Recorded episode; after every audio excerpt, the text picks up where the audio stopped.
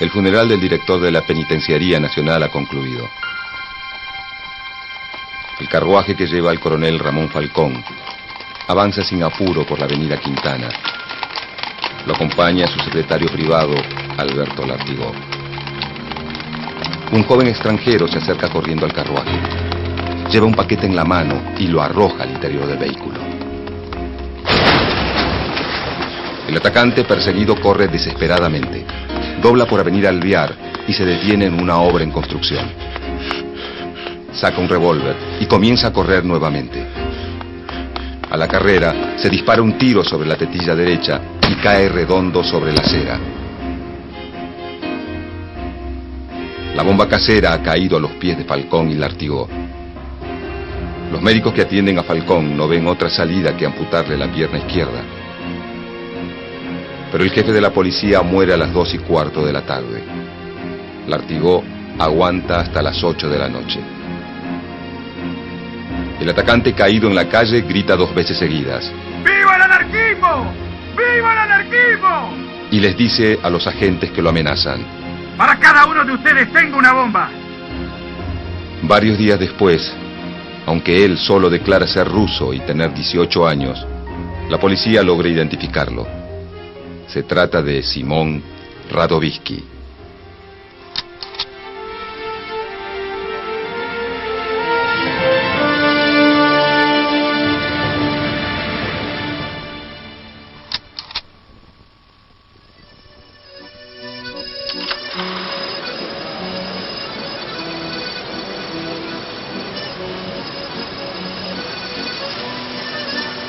Para fines de 1800, la Argentina agroexportadora se encuentra en plena expansión.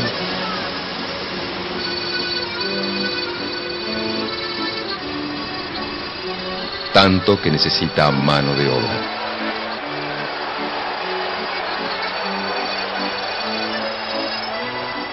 Muchos de los recién llegados se trasladan al ámbito rural.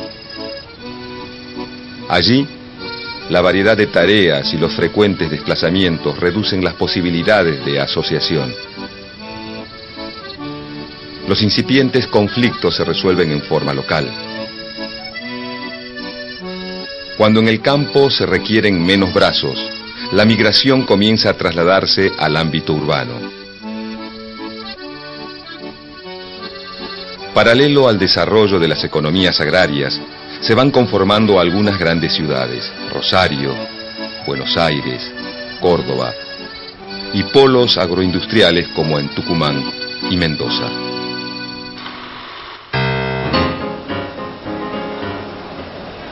El espectacular crecimiento generó una gran demanda de bienes y el desarrollo de actividades manufactureras.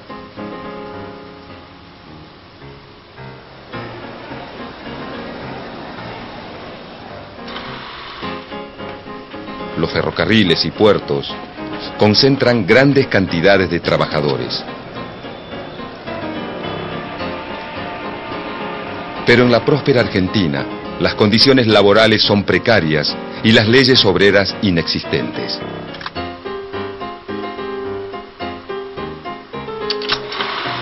Una de las primeras medidas de fuerza registradas del movimiento obrero organizado es la de la Unión Tipográfica Bonaerense en 1878.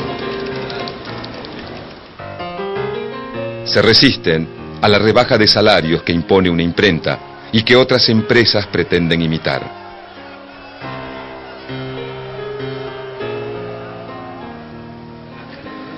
Más de mil trabajadores reunidos en asamblea se pronuncian por la huelga. Los grandes diarios de la época, la prensa y el Nacional, intentan contratar tipógrafos en Uruguay. Pero los trabajadores uruguayos, en solidaridad, se niegan. Las patronales vuelven a los sueldos originales y reducen la jornada laboral a 10 horas en invierno y 12 en verano. Esta primera experiencia es solo el comienzo.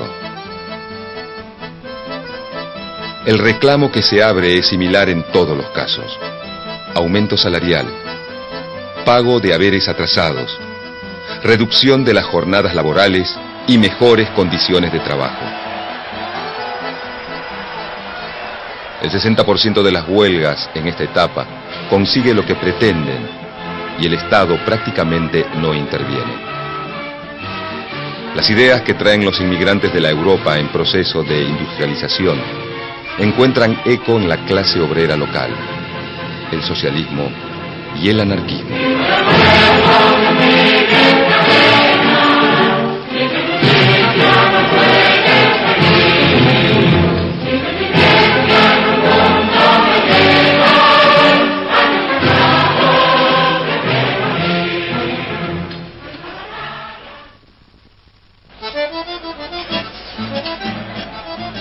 Ante las malas condiciones laborales, los socialistas promueven la acción política de los trabajadores.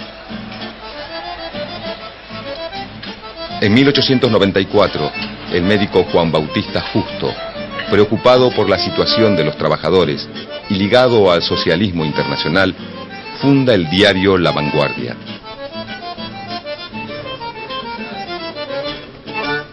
Dos años más tarde, en 1896, organiza el Partido Socialista Obrero Argentino, liderado por profesionales de clase media como Nicolás Repeto, Adolfo Dickman y Alfredo Palacios, entre otros. El Partido Socialista denuncia vicios en la política, pero acepta las condiciones de competencia electoral y promueve la asociación de los obreros, subordinados a la dirección del partido.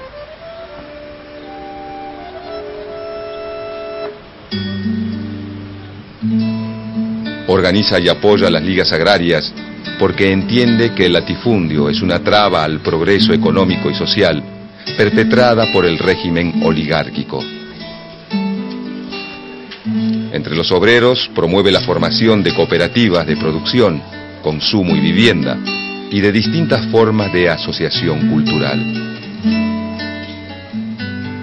En el campo de la educación, crea la Universidad Popular de Barracas, la Sociedad Luz, bibliotecas populares y escuelas primarias allí donde no existían o eran insuficientes. Juan B. Justo es quien marca la línea ideológica del partido. Es él quien realiza en Argentina la primera traducción al castellano del tomo 1 de El Capital de Carlos Marx. Se inspira además en su acercamiento inicial a la socialdemocracia alemana y en los programas políticos del socialismo francés y belga. El primer diputado socialista de toda América es elegido en 1904 por el barrio de La Boca. Se trata de Alfredo Palacios, que logra unos años después la aprobación en el Parlamento de la ley de descanso semanal. Tanto el socialismo como el anarquismo dan un paso significativo en los reclamos de ampliación de la participación política de las mujeres. Si bien existen militantes feministas y socialistas anteriores, Alicia Moró, la segunda esposa de Justo, se convierte en un ícono de este movimiento. La primera esposa de Justo, Mariana Cherkov, inmigrante de origen ruso, también es una activa militante del partido, junto con sus dos hermanas, Fenia y Adela, casadas con Repeto y Dickman. El grupo de choque es el anarquista, que desde mediados de 1880 comienza a tener difusión y peso, especialmente entre los inmigrantes italianos. Los anarquistas proponen la eliminación de toda forma de opresión, del Estado, de los patrones, de la Iglesia. Algunos promueven la organización sindical y la huelga general revolucionaria, y otros son partidarios de la acción directa que va del sabotaje individual a la colocación de bombas.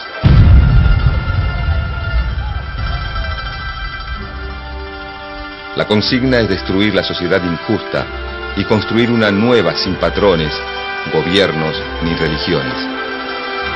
La mujer cumple un rol activo. En 1897 fundan el periódico La Protesta y logran la creación de los sindicatos de albañiles, cigarreros, carreros, yeseros, ebanistas y marmoleros. Para principios del siglo XX, el movimiento obrero argentino es una realidad. En 1901, la Federación Obrera Argentina es la central que nuclea a la mayoría de los gremios del país.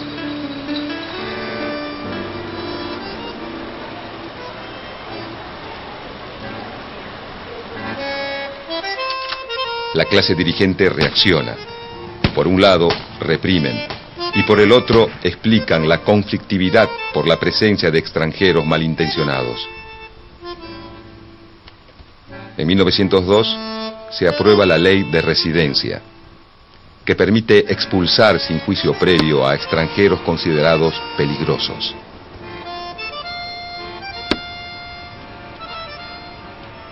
El movimiento obrero decreta, a través de la Federación Obrera Argentina, la primera huelga general de la historia argentina. Los socialistas se oponen por considerar la huelga general un acto desmesurado. Las divergencias provocan la fractura de la central sindical.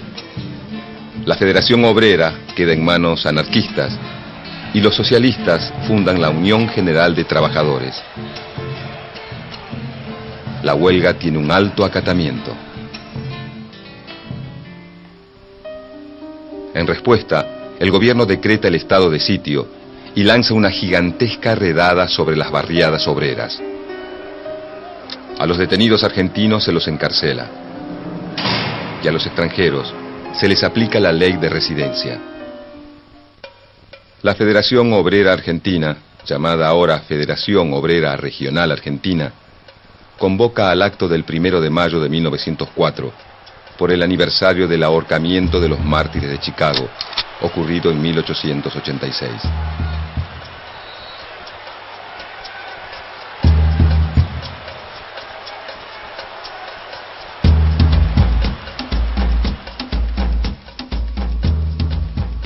A poco de iniciada la marcha, comienza la represión policial que deja un saldo de varios muertos. Las dos centrales sindicales decretan la huelga general y piden el encarcelamiento de los responsables. A pesar del estado de sitio decretado por el presidente Manuel Quintana, las centrales sindicales deciden conmemorar en forma conjunta un nuevo aniversario del primero de mayo. El acto se realiza frente al Teatro Colón.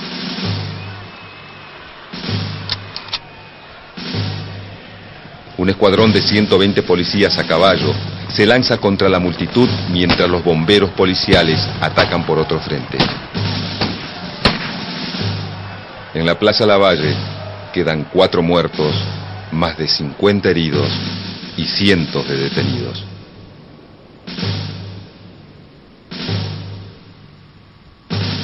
El jefe de policía es el coronel Ramón Lorenzo Falcón.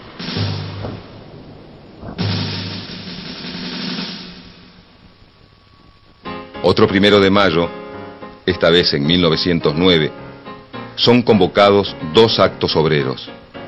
Uno lo organiza la Unión General de Trabajadores de los Socialistas, donde hablará Alfredo Palacios. El otro es de la Federación Obrera Regional Argentina de los Anarquistas, que concentra en Buenos Aires, en la Plaza Loria, para marchar por Avenida de Mayo, Florida hasta Plaza San Martín, y de allí por Paseo de Julio hasta la Plaza Mazzini, hoy conocida como Plaza Roma. En la esquina de Avenida de Mayo y Salta se detiene un coche. Es el coronel Ramón Falcón. Los manifestantes lo reconocen, le gritan. ¡Abajo el coronel Falcón! ¡Fuera los cosacos! ¡Guerra a los burgueses! El tiroteo se desata. Media hora de enfrentamientos. Quedan ocho obreros muertos y 105 heridos. La mayoría españoles, italianos y rusos. Entre los rusos, Simón Radovisky es testigo de la masacre. Los locales de tendencia anarquista son clausurados. Las centrales obreras y sindicatos declaran la huelga general por tiempo indeterminado. Piden la renuncia de Falcón. 60.000 personas acompañan los restos de los caídos al cementerio de la Chacarita. La huelga tiene éxito parcial y finalmente se acuerda la libertad de los presos por causa de la huelga y la reapertura de los locales obreros. El presidente Figueroa Alcorta felicita al coronel Falcón en la Casa Rosada. Falcón va a renunciar el 12 de octubre de 1910, cuando yo termine mi periodo presidencial. Pero el coronel Ramón Falcón no será testigo de los fastos del centenario. El 14 de noviembre de 1909, luego de asistir al funeral del director de la Penitenciaría Nacional, el carruaje que lleva al jefe de la policía es interceptado por un sobreviviente de la represión del primero de mayo. Simón Radovisky arroja una bomba al carruaje que lleva Ramón Falcón. Tras el atentado, Figueroa Alcorta decreta el estado de sitio detiene a dirigentes obreros y les prohíbe a los diarios revelar cualquier información sobre Radovisky o actividades anarquistas.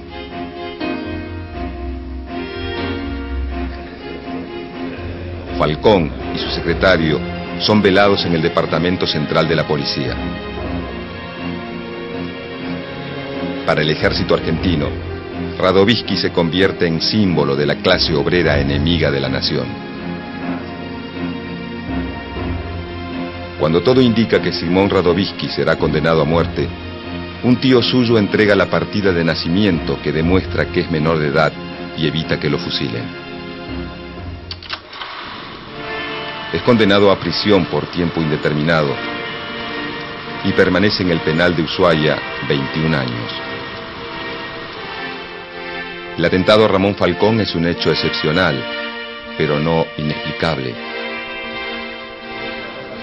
Radovisky es un inmigrante en un país donde los extranjeros son casi un tercio de la población y en la región pampeana las corrientes anarquistas tienen gran peso en el movimiento obrero.